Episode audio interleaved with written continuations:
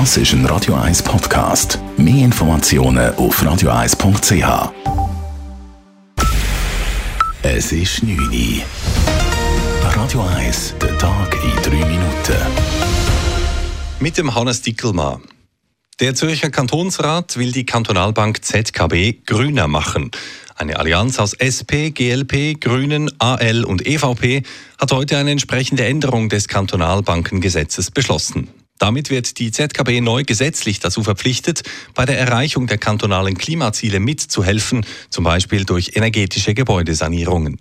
Grünen Kantonsrat David Gallösche freute sich im Rat über die Zustimmung, obwohl sein ursprünglicher Vorstoß von der vorberatenden Kommission noch abgeschwächt worden war. Ab heute kann das Akronym ZKB auch für Zürcher Klimabank stehen. Mit der Umsetzung der parlamentarischen Initiative errichten wir die erste Klimabank weltweit. Mit dem Gesetz geben wir der ZKB einen klaren Auftrag, mit welchem sie eine Vorreiterrolle einnehmen kann.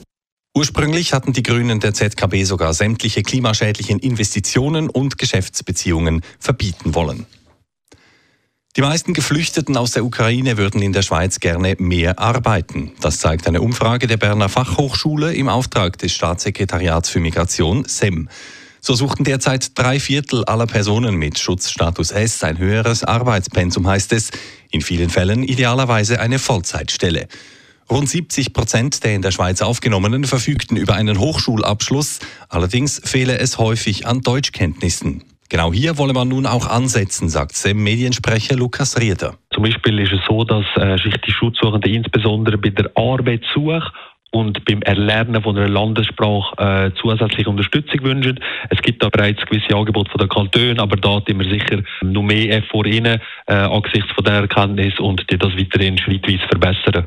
Rund 15 Prozent der befragten Ukrainerinnen und Ukrainer in der Schweiz gaben an, bereits arbeitstätig zu sein. Die internationale Sorge über das Zögern des deutschen Bundeskanzlers Olaf Scholz in der Panzerfrage nimmt zu. Am derzeitigen Treffen der EU-Außenminister in Brüssel wurde Scholz dafür gleich mehrmals kritisiert, etwa von den litauischen und den lettischen Außenministern. Diese sagten an die Adresse des deutschen Bundeskanzlers gerichtet, ein großes EU-Mitglied zu sein, bringe auch eine große Verantwortung mit sich. Damit die Leopard-Kampfpanzer in die Ukraine geliefert werden können, ist die Genehmigung der deutschen Regierung nötig. Polen kündigte heute allerdings an, die Panzer notfalls auch ohne Erlaubnis aus Berlin zu liefern. Das Referendum gegen das neue Jugendschutzgesetz im Internet kommt nicht zustande. Das teilte die Bundeskanzlei heute mit. Die Überprüfung der eingereichten Unterschriften habe ergeben, dass die Grenze von 50.000 um mehr als die Hälfte verfehlt wurde.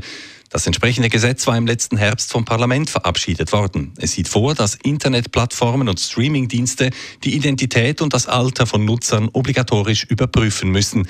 Gegner befürchten eine Ausweispflicht für alle im Internet und eine Aufweichung des Datenschutzes. Radio 1 Wetter. Nach einer bewölkten Nacht ist auch der Dienstagmorgen wieder meistens grau. Es liegt wie heute eine zähe Hochnebeldecke über dem Flachland, Obergrenze um 1600 Meter und sie löst sich auch am Nachmittag kaum einmal auf. Darüber oben ist es morgen meistens sonnig. Temperatur am frühen Morgen zum Aufstehen um minus 1 Grad, am Nachmittag gibt es dann plus 1 Grad. Das war der Tag in 3 Minuten.